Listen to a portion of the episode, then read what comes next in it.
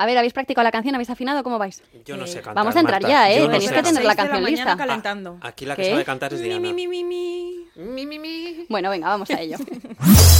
En los 30 me planté, esto no es lo que imaginé. Nunca llego a fin de mes y me han dejado vaya mierda. Un sexto sin ascensor, mi jefe es un explotador. Lo único que tengo es una gran decepción. Oh, yeah.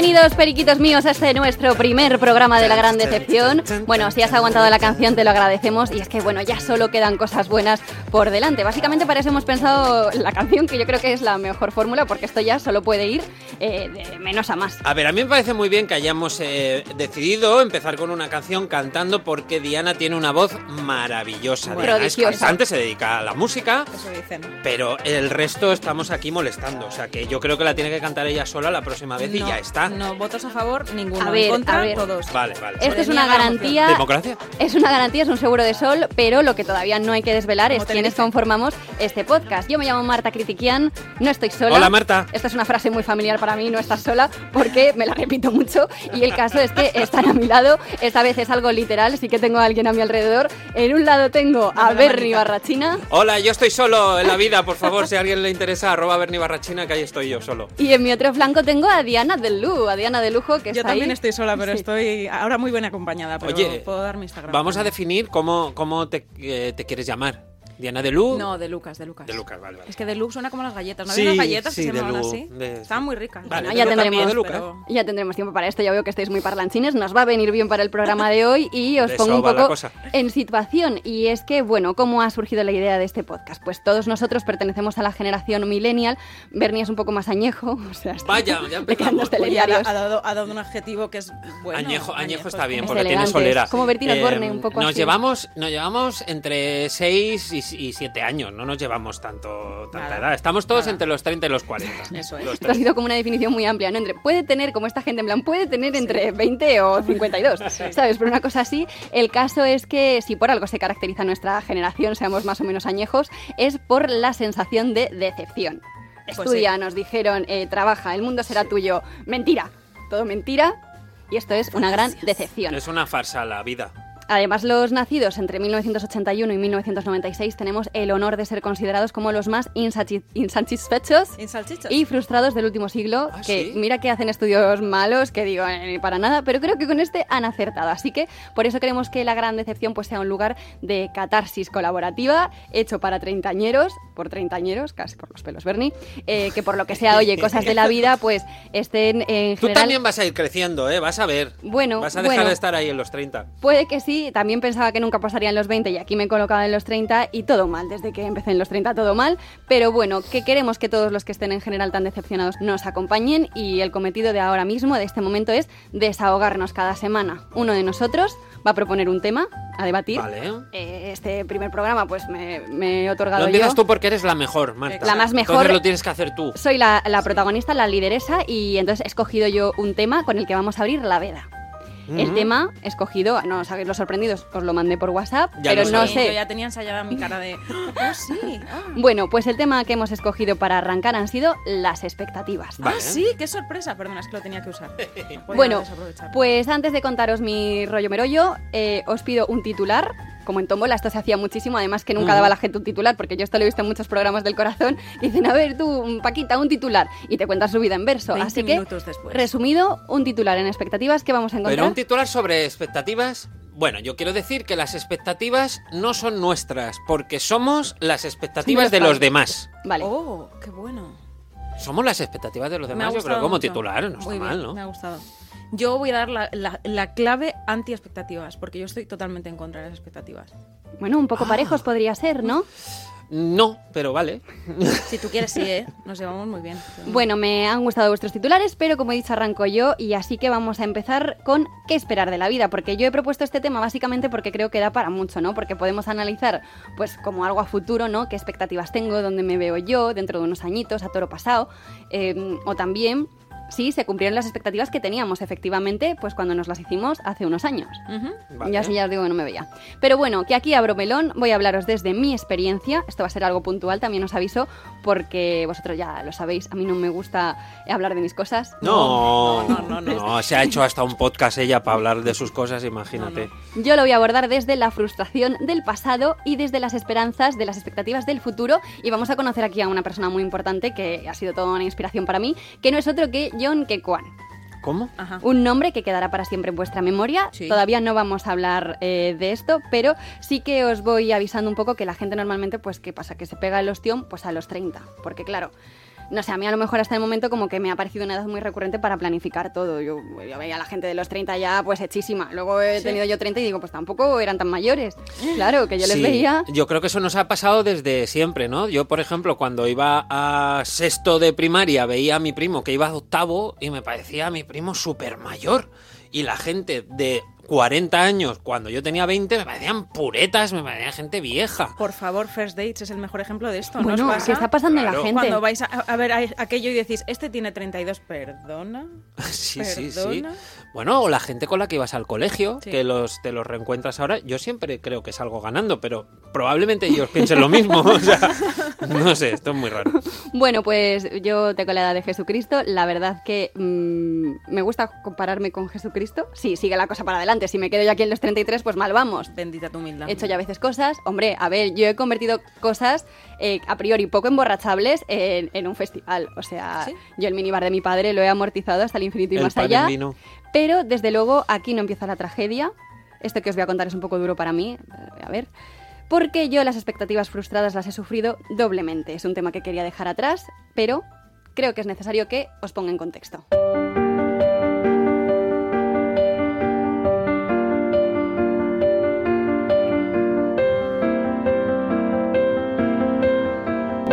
He pedido música trágica porque la verdad es la que suena siempre en mi cabeza cuando evoco esta historia que os voy a contar. Con ¿Qué, giro, ¿eh? qué giro de guion del podcast. Yo pensaba que esto iba de buen rollo. ¿Qué ha Corría pasado? el año 1993. En la radio sonaba Quiero tener tu presencia. Ah, Hombre. ah, Quiero que estés a mi lado. oh, oh. I need you. Taratatata. Esa ya no sé cuál es. ¿Esa Y cuál también, amiga, mala suerte. Bueno, ¿Pero qué radio ¿qué os quiero tú? decir con todo esto? En cines lo petaba Parque Jurásico, por ejemplo. Ay. Daniel el Travesillo. Sí. ¿Quién ama Gilbert Grape? Que estaba Johnny Depp y Leonardo DiCaprio. Y que a la madre la tienen que prender fuego en la casa porque se muere. Bueno, perdón, he hecho spoiler, pero es que Dios. esto es así. ¿Y qué quiero decir con esto? Pues que yo, en 1993, con tan solo tres años, ya era una niña artista. Oh, Joder. esto acaba Y mal, estaba, y esta estaba música- viendo pelis de Johnny Depp. O sea, esta mujer Bueno, esto lo hecho un poco a posteriori. eh, que Ah, Igual ya era drogadicta, ¿eh? No tenía tiempo yo, no tenía tiempo yo para el ocio y para las cosas lúdicas. Yo solo tenía tiempo para trabajar. ¿Y, y qué hacías? ¿Qué hacías, Marta? Pues a ver, es que yo al final tenía como un imán, porque mi pelo rubio y mis ojos de lucero encandilaban a todo el que pasaba. Ya había hecho trabajos para el campo, para Play School, Para el campo, el- para el campo. Para el campo, al campo. El a- supermercado al campo. ¿Ibas Antiguo- a vendimiar? al antiguo Prica. había salido en un catálogo de bebés de bautizo del corte inglés. Todo esto es cierto, ¿no? No, es- estaba bautizada, encima todo pecado, mentira.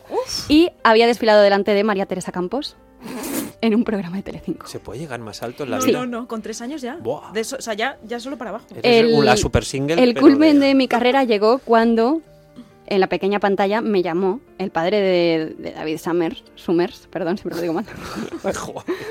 Guillermo, Guillermo Sumer. Bueno, ya había salido en la pequeña pantalla en el papel de bebé vampiro en la película de Manuel Sumer, que lleva por nombre Que me quiten lo chupado.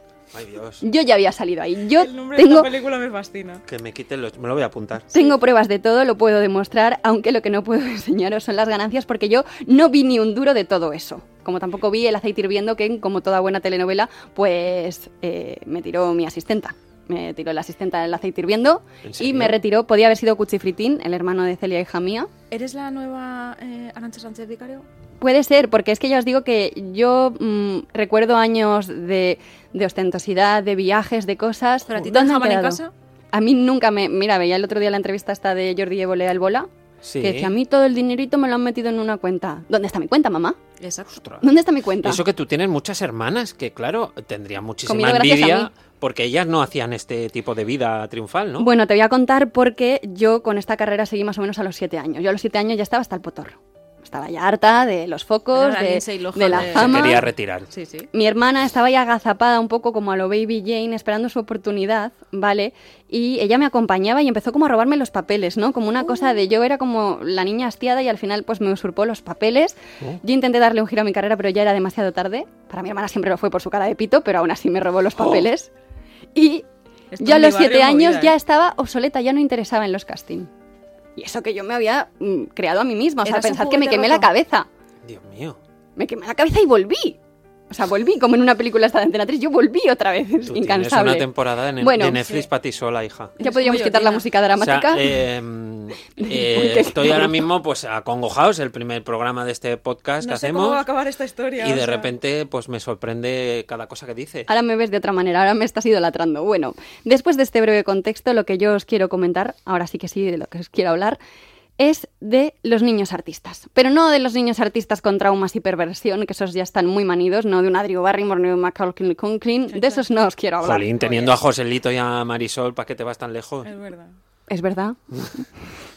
Porque repetimos, ¿Por qué bueno, será? que mm, yo os quiero hablar de niños artistas que lo petaron en un momento dado y luego pues ya está, tampoco hace falta siempre que nos vayamos aquí, que si me vendan los pechos, que si la drogaína, no. O sea, yo os estoy hablando de cosas normales. Y entre todos ellos he encontrado un niño artista que está de rabiosa actualidad. Y ese es John Kwan. Oh. Esto es... eh, siempre confundo esto con Superman. no, Indiana es Jones. Indiana Jones. Claro, ¿Y ¿quién es? y quién es? eh, ¿Quién es? Juanqui Kwan este. No, Kun Ke- no, John Kwan. John Kwan. Vale, me lo Ya, apunto ya también. el nombre. No, no, no, para nada, para a nada. Bueno, seguramente que con ese nombre no le conocéis, pero si yo os digo tapón, Mucho mejor. Si yo os digo data, ¿Cómo? ¿Data? Esto. es- Las pistas tienes que afinarlas un sí, pelín, ¿eh? Tienes que ayudarnos a más. ver, está Sí. sonando aquí Indiana Jones y no sé si recordaréis, pero hubo un niño majísimo en tapón. Ah, el niño de Indiana Jones. El niño de Indiana vale, Jones, vale. este es Tapón, eh, tiene- John ahora sí, Kwan, ahora sí. ¿vale? Que es un actor vietnamita estadounidense que se vio obligado a abandonar su país, ¿vale? Y entonces eh, al final su familia fue seleccionada para una especie de asilo político y tú imagínate de repente todo esto lo que ocurre, todas las vivencias que tiene un niño tan pequeño y se ve a los 12 años como compañero ahí de Harrison Ford, ten- un ten con ten, Bueno. y luego más tarde incluso como Data en los Goonies. Ah. Pues bueno, pues muy bien por él. O Pues sea, quiero igualito decir, que pues, tú en que me pues lo hay, que chupao. aplaus- hay que Ahí voy, ahí voy, me gusta que encontréis los paralelismos porque, claro, tú, Data cuenta, Data, que ¿Data de cuándo?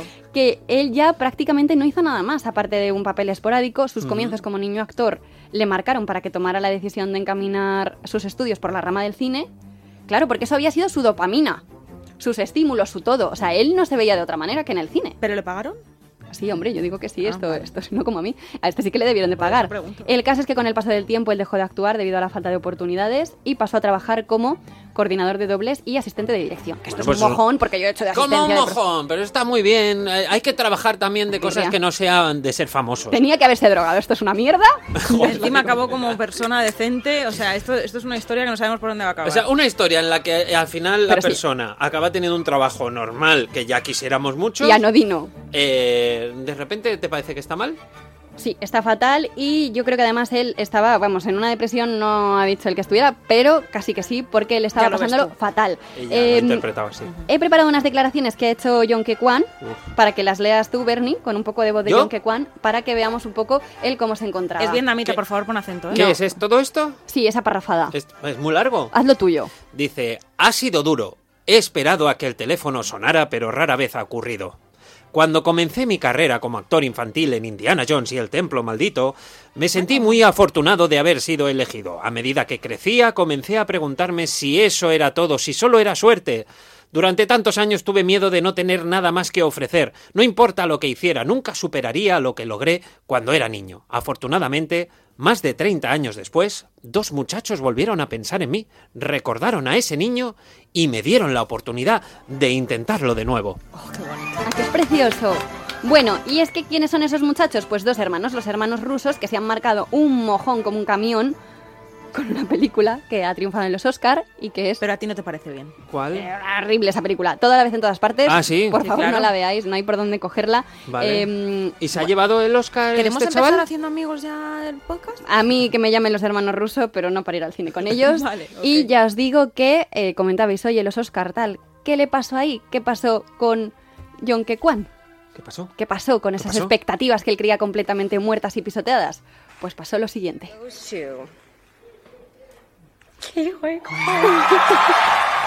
¿Qué ha dicho? No sé. ¿Se la ha llevado o no se la ha ¿Cómo llevado? sabía él que se tenía que No he levantar? entendido. Es que es muy emocionante. Ha dicho que ¿Ha dicho John Kwan? Sí, ha dicho John Ah. Kwan. Es que a lo mejor yo no estoy diciendo bien el nombre porque es complicado, pero el caso es que sí, él se alzó con el Oscar a Mejor Actor de Reparto. A la Academia de Hollywood le encantan estas historias, a mí también, ¿vale? Claro, Y- porque te piensas que te van a dar a ti uno, no me jodas.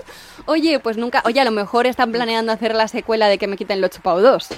Por favor. Y habría que llamar al antiguo elenco. Ay, Dios Digo, mío. Lo dejo Con. Estela Reynolds y, y, y Esteso. Sí, me- Pues ya han hecho un documental, no hagas bromas de eso porque es así. Ah, vale. ¿Qué mensaje que tenemos que sacar de todo esto, que ya voy a mis conclusiones? Es que siempre tenemos que tener expectativas. El límite es el cielo y de la mierda también podemos sacar algo bueno. Oh, Sí, esto es precioso. sí. El límite es el cielo. de verdad, da igual que pensemos que hemos que tocado aquí, techo ¿eh? o que no nos queda nada por hacer. John, que cuánto todavía está a tiempo para drogarse y para volver a fracasar en la industria. Vale, o sea, eh, estoy empezando a entender también de qué va este podcast, ¿no? O sea, tú eh, metes aquí como tu historia personal y cada vez que nos toque a nosotros hacer un tema tenemos que hablar desde lo nuestro. Porque No yo tiene por qué tengo ser algo. historiazas. No tiene por qué ser algo personal. Yo entiendo Vale, que vale. vuestras infancias han sido un poco anodinas. No como la mía, que he sido niña actriz. Sí, sí. Pero- Yo, sí. más mi, mi- adultez es lo más divertido, ¿eh? O sea, ¿Sí? yo Sí. tengo historias para todo.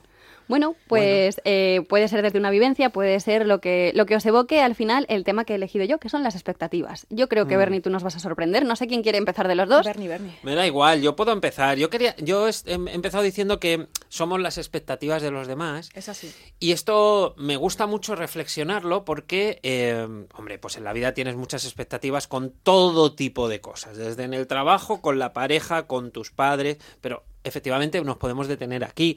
Muchas veces eres las expectativas de tus padres. ¿Cuántos niños no se han metido a jugar a, a fútbol y el padre quiere que el niño triunfe porque era lo que él quería ser, ¿no? O sea, Sí. al final es los demás que están proyectando en ti unas expectativas y tú puedes eh, llegar a sentirte fracasado o a generar decepción porque eh, no estás cumpliendo las expectativas de los demás. Yo estoy deseando tener un bebé para llevarle a casting y quedarme con su dinero. Claro. la vida es así. sí. Pero como ya sabes cómo se hace, te va a salir bien porque vives Claro, de esa experiencia. hombre. Está Así muy bien. evoluciona el mundo. Y por ejemplo, en la pareja, ¿cuántas veces, eh, o con la pareja o con un amigo íntimo... Yo no sé de eso. eh, Aquí no puedo opinar. Pero seguro que alguna vez eh, o tú has usado o te han dicho la expresión no me esperaba esto de ti. Uy, Oh, sí, yes. sí, qué decepción. Yo se lo digo muchísimo. Ajá. Sienta fatal. ¿Por qué? Porque vuelcas tus expectativas en, en la otra persona. Y este es, yo creo que el origen de que estemos llegando a los 30, 40 o cada uno a la década que esté llegando y vaya acumulando decepciones o fracasos mentales, porque acumulamos las expectativas de los demás. Y los demás también es la sociedad. Los patrones que nos impone la sociedad de eh, si no estudias eres un fracasado, si eh, te quedas soltero y no tienes una pareja como Dios manda a tal edad, mm, eh, te estás saliendo del carril. Yo he tenido muchas veces esa sensación de ser la oveja negra descarriada o de el- la pieza del puzzle que no encaja. Y lo eras. Y esto, sí, efectivamente soy así, pero eso no tiene por qué ser malo. El Es que problema el es cuando no encaja eso... contigo, Bernie. Eh, pues Sí, yo, yo no encajo en ningún puzzle y ya está, no. No. pasa nada y eso es divertido. Si me lo tomo como divertido, mola. Si me lo tomo como un fracaso, pues desde luego es culpa de las expectativas, de la sociedad y de mis padres y de mis parejas y de toda la gente que ha puesto en mí. Eh, yo quería empezar con eso, yo no sé si ahora tú quieres Ahí, ahí lo llevas. Yo voy a darle un giro a lo que tú has dicho. Y es que nuestras expectativas también son. Están basadas en lo que nosotros vemos de los demás. Es decir, queremos hacer nuestra vida en base a lo que vemos que ha conseguido el Sí. de al lado. Y yo estoy completamente, completamente en contra de eso. Porque creo que idealizamos y es un problema. Y, esta, y además, esta reflexión creo que la voy a tener muchas veces en muchos de los temas que tratemos. Eh, idealizamos la vida de los demás, idealizamos las situaciones de los demás. Y entonces vivimos en, intentando alcanzar una realidad que seguramente no sea real. Claro. Y que antes eso a lo mejor se reducía pues a nuestro entorno más cercano, ¿no? Pero es que ahora con Instagram, con TikTok, tal, las, las, Bueno. las, las opciones son infinitas. O sea, es que no te puedes cansar en ningún momento de compararte. Siempre te van a surgir nuevas necesidades, nuevas expectativas que copar. Estamos muy jodidos. Muy, muy interesante la frase de la realidad no es real. Imagínate, ¿eh? La realidad Pero no que es esto que es real. toda la vez en todas partes. Toda la vez en todas Persigue. Me gusta mucho esta reflexión. ¿Nos lo tatuamos ahora? Pues, pues sí, Jo, qué diver. mola. O sea, como lema de, por lo menos como lema del primer programa, la realidad no es real, No es me mola. No, porque verdaderamente vemos cosas a las que aspiramos que, que no son lo que son. O sea, yo sin ir más lejos esta mañana, a las 6 de la mañana me he despertado, me he maquillado como una puerta por una circunstancia X y he subido una story a Instagram en el que decía con carita de recién levantada. Mucha gente ha pensado que tenía cara de... No estoy de broma, os lo juro. Otra ¿eh? gente que Mucha tenías- gente me ha comentado y me ha dicho, jolín, pues si esa es tu cara de recién levantada, no veas cómo me levanto yo. ¿De verdad te tengo que contestar y decirte, llevo 20 minutos de producción?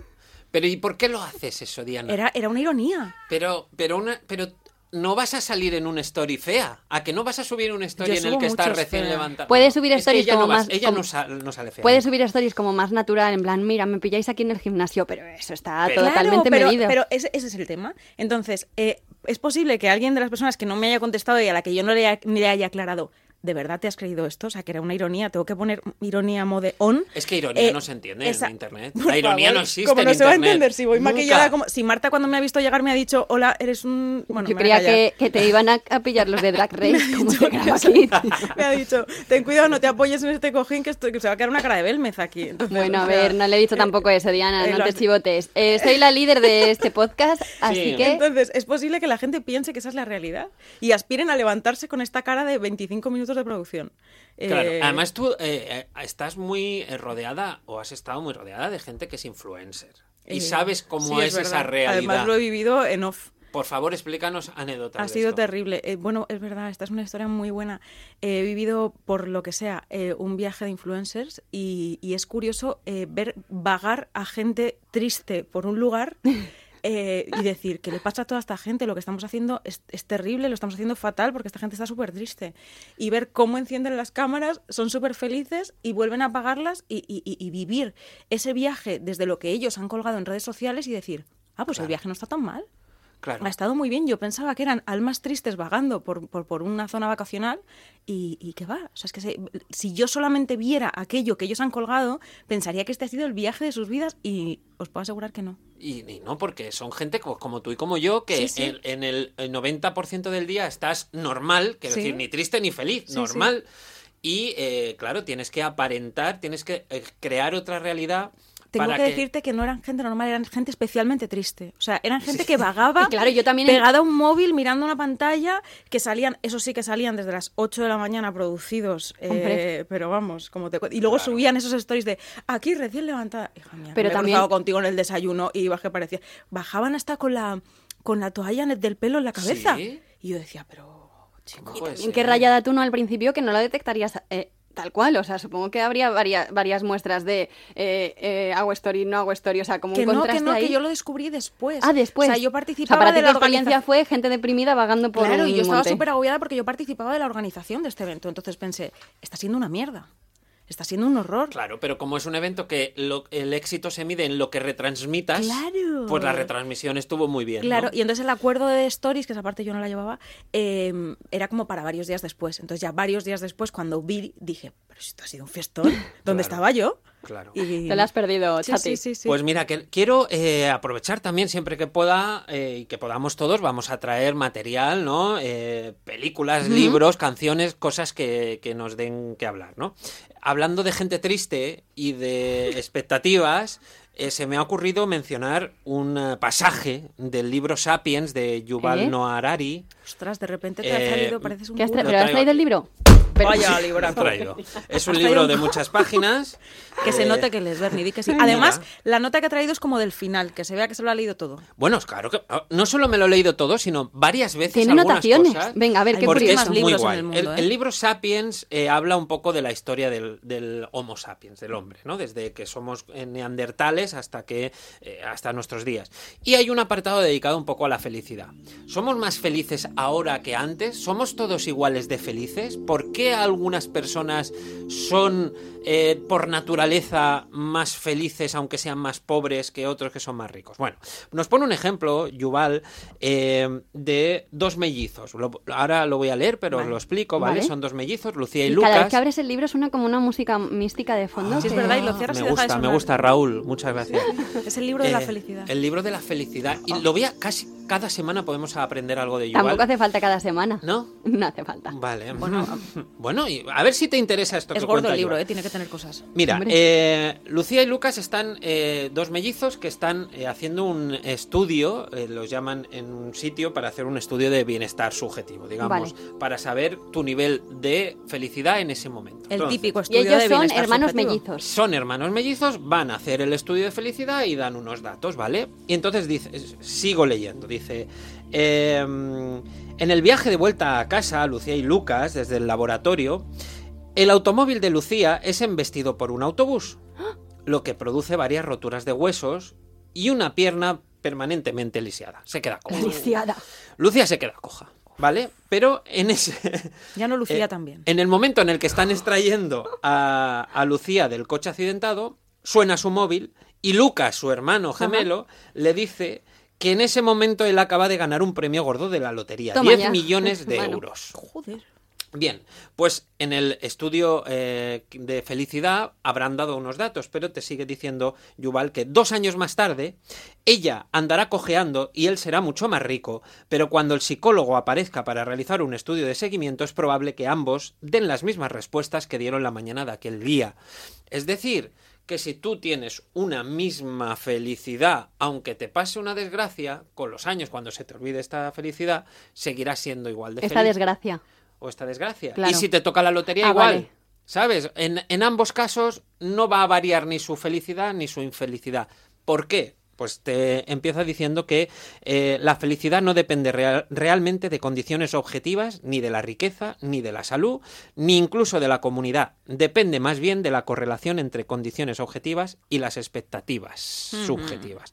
Es decir, si tienes expectativas muy altas, vas a ser muy infeliz. Si te conformas con poco y las expectativas son bajas, vas a ser muy feliz. Conclusión, no hay que tener expectativas. Amén, hermano. Ya, pero es No que- hay que tenerlas. 200%. Amén, hermano. Claro que Yo sí, estoy de acuerdo, gracias. pero también te diré que creo que Dejo el aquí el libro.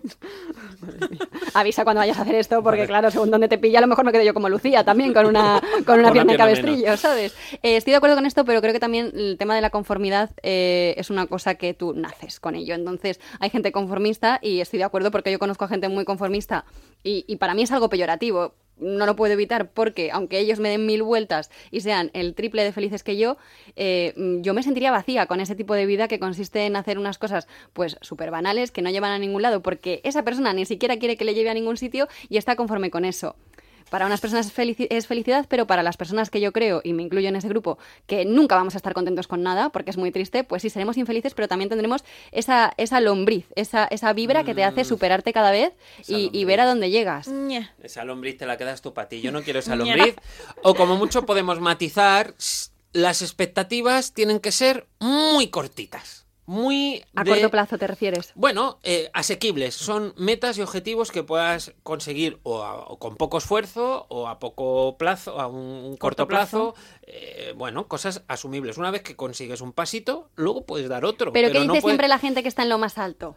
Que ellos soñaron verse ahí, tienes que proyectar. Mira, yo Ya, te digo, yo te digo una cosa. Eh, eh, este podcast lo empezábamos ya pensando en la gira de verano. Exacto. Y, y- y Yo ya me he comprado ya el modelo. o sea, eh, no, hay que empezar a hacer el primero, ver si funcionan, si nos escuchan dos o veinte, y luego ya hacer la gira, es que si no. Es que además, si consiguiéramos esa gira de verano, o sea, dices tú, esta gente que tiene unas altas expectativas y que triunfa mucho, eh, cuando lleguemos a conseguir esa gira de verano, no la disfrutaremos porque estaremos pensando en lo siguiente que Ah, exacto, conseguiremos. Entonces es un problema. Y creo que además las expectativas tienen un ingrediente más que es terrible y es la incertidumbre.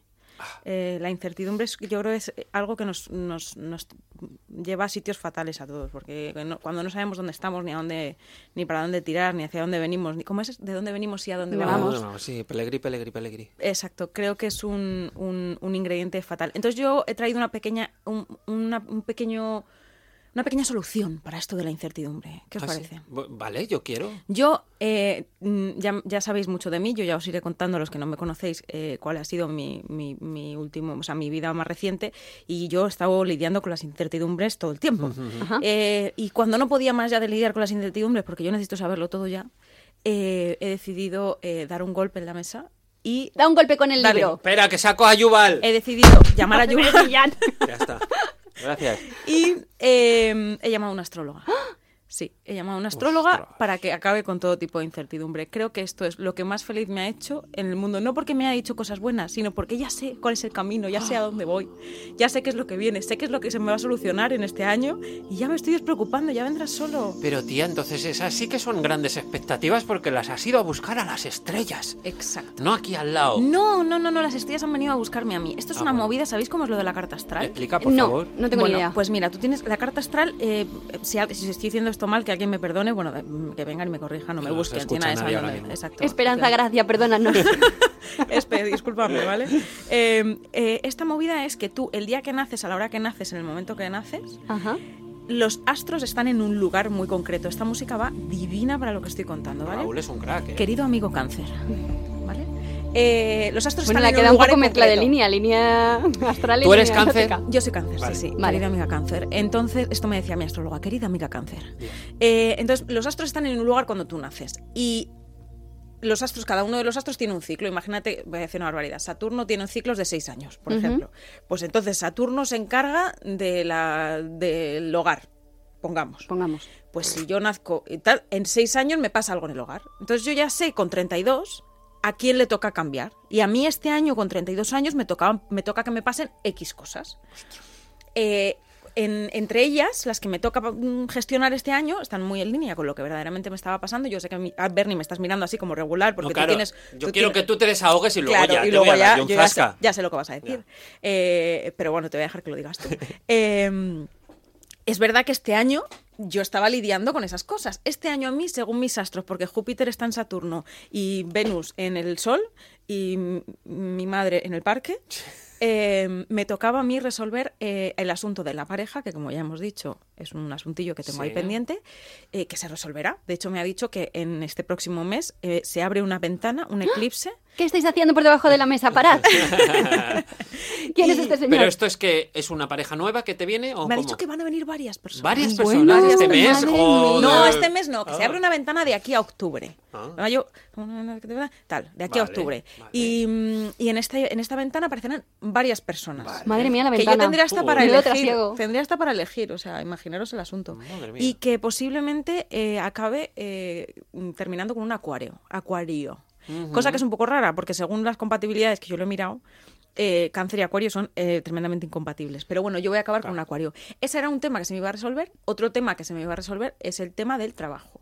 Quien dice resolver dice mm, no sé muy bien, porque no sé cómo se resuelve este tema. Bueno. Aquí me encuentro con Bueno, vosotros. pues si que- si pues- pudiera evitarlo, lo pues habría que tendrás evitado. un trabajo que te guste. Sí, entonces eh, aquí ya no tengo incertidumbre. Yo ya no voy a buscar ni trabajo porque me ha dicho que se va a resolver, que me vengan a buscar a mi casa. Uy, uy, uy, y yo no voy a buscar novio porque me ha dicho que van a venir a buscarme a mi casa. Entonces, eh, de verdad, ¿qué más se puede pedir que acabar con esta, con esta incertidumbre? Pero vamos a ver, eh, nadie, nadie va a decir nada esto. Yo, Marta, yo quiero decir una cosa. Porque, sí, déjame Es que lo he, lo argumentado tan bien que os habéis quedado sin... No, sin- sin- Diana, es que lo siento mucho por ti. Venga. Es que me sabe muy mal. Venga. Porque te aprecio y entonces tú Trapecio. estás.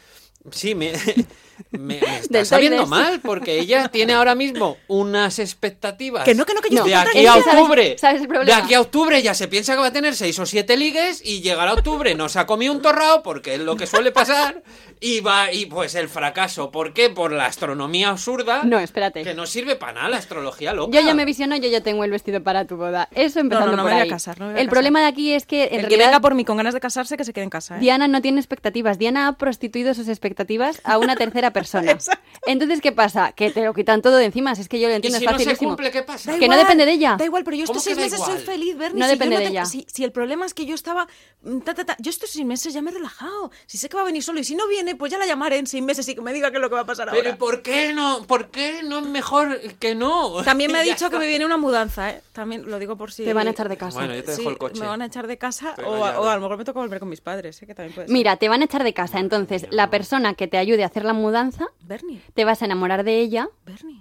mm, lo tenemos difícil. Y ya no juntos vais a emprender un negocio de mudanzas. sea. Estupendo. Bueno, chicos, no sé cuánto tiempo. Raúl, ¿cuánto tiempo llevamos?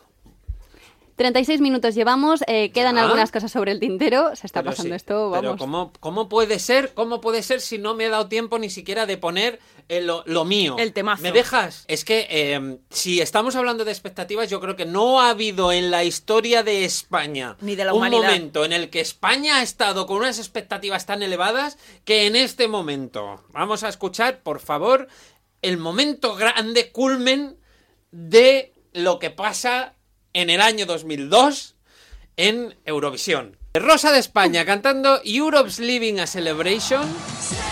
Este momento, este es el momento en el que toda España, y cuando digo toda España, es toda absolutamente España, estaba pendiente de que íbamos a ganar Eurovisión. Las expectativas que le dimos a esta pobre muchacha que venía de Granada, que no sabía apenas de lo que es el mundo, lo que era el mundo, ni el mundo de la canción, pues yo lo, lo mínimo que le pueda dar es un patatús después de esto, porque Pobre. toda España queríamos que fuera rosa de España. Es Tú que era imagínate, Rosa de España, Rosa de tú España. imagínate. Llamándote de España, ya que puedes querer. ¿Qué más se puede pedir con los Euros que llevaba? Celebration. Me parece Mucho cuero ahí, mucha canción. fricción. Mucho cuero y mucho mucha coreo. O sea, era la coreo del reloj, que está, por favor, no la hemos comentado. Ay, pues es que nos hemos quedado sin tiempo, ¿no, Marta? Pero mi- yo pues, lo siento. Sí. Bueno, pues nada, hasta aquí nuestras conclusiones. Eh, realmente no ha sido ninguna, porque yo creo que la conclusión que podemos extraer de todo esto es que da igual lo que hagamos, da igual las expectativas que tengamos, la carta astral, eh, el libro de Sapiens, Sí. porque todo es una gran decepción. Así que yo no sé si habéis Vaya. preparado algo para despedir, porque yo he preparado la canción y la letra y demás. ¿Tenemos No algo para cerrar o qué? hoy, ¿Tú no has preparado una canción? No, yo no, la has preparado Ah, tú. Yo, yo, yo te he traído a Rosa López, ¿qué más quieres? ¿Qué quieres? Nada, pues nada, venga, pues cerramos con Rosa López. Hala, hasta luego.